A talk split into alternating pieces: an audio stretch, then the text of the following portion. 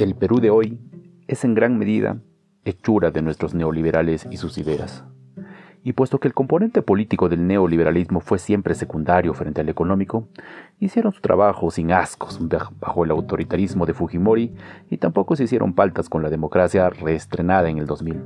Las instituciones democráticas o republicanas nunca fueron su prioridad, podían esperar. Esto decía Alberto Vergara en su libro Ciudadanos en República. Hoy, en Golpe Blando, hablamos de la crisis política en el Perú y la disolución del Congreso.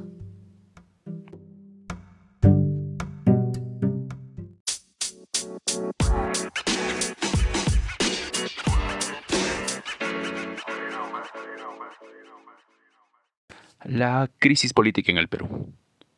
Todos conocemos el último capítulo de la actual crisis en el país que fue la disolución del Congreso.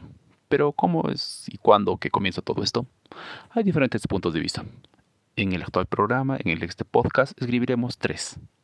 El primer punto de vista nos dice que esta crisis inicia hace aproximadamente un año, con el develamiento y la publicación de los audios de los cuellos blancos, que era en el cual pudimos asistir a toda esta red de corrupción que formaba, que formaba parte del Poder Judicial, específicamente el Consejo Nacional de Magistratura. La novedad nos trae que en estos audios también participarán parte del elenco estable político.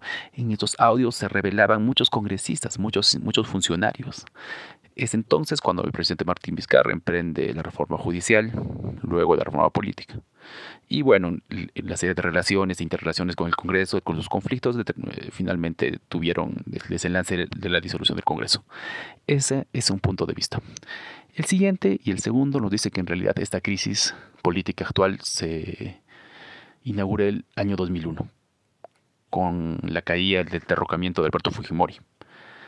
Y nos dicen en realidad que ahí se inicia una transición política inconclusa, porque el Fujimorismo no fue derrotado al 2001, al contrario, la serie de gobiernos que continuaron convivieron con un Fujimorismo en diferentes grados. En el caso de García hubo mucho mayor acercamiento, quizás, de Toledo quizás una mayor indiferencia. Entonces lo que nos dicen es que actualmente estamos viviendo al, al fin del Fujimorismo, que se inició en el año 2001 y que persistió hasta el 2019. Un tercer análisis nos indica que en realidad hay un tema más estructural, esta crisis se origina en el año 1993, con la Constitución de 1993. Esta Constitución y el sistema que, que la creó nunca nos prometió un país más igualitario o siquiera un país más democrático. Lo que nos prometió fue un mayor crecimiento económico, desregulación de mercados. Nos prometió más consumo, más consumidores. Jamás nos prometió instituciones fuertes.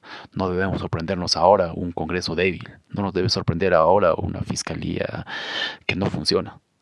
En realidad, debemos ser sinceros, cumplió su promesa de la Constitución del 93. Nos dio un mayor crecimiento económico y nada más.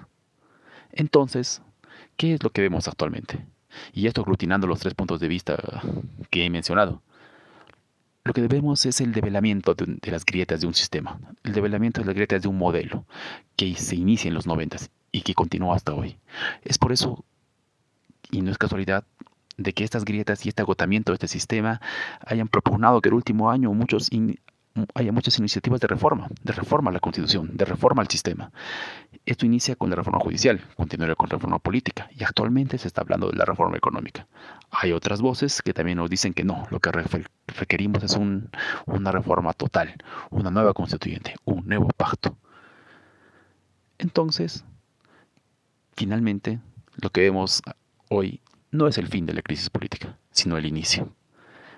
Este capítulo de, la crisis en realidad va a continuar. Y bueno, esto fue golpe blando.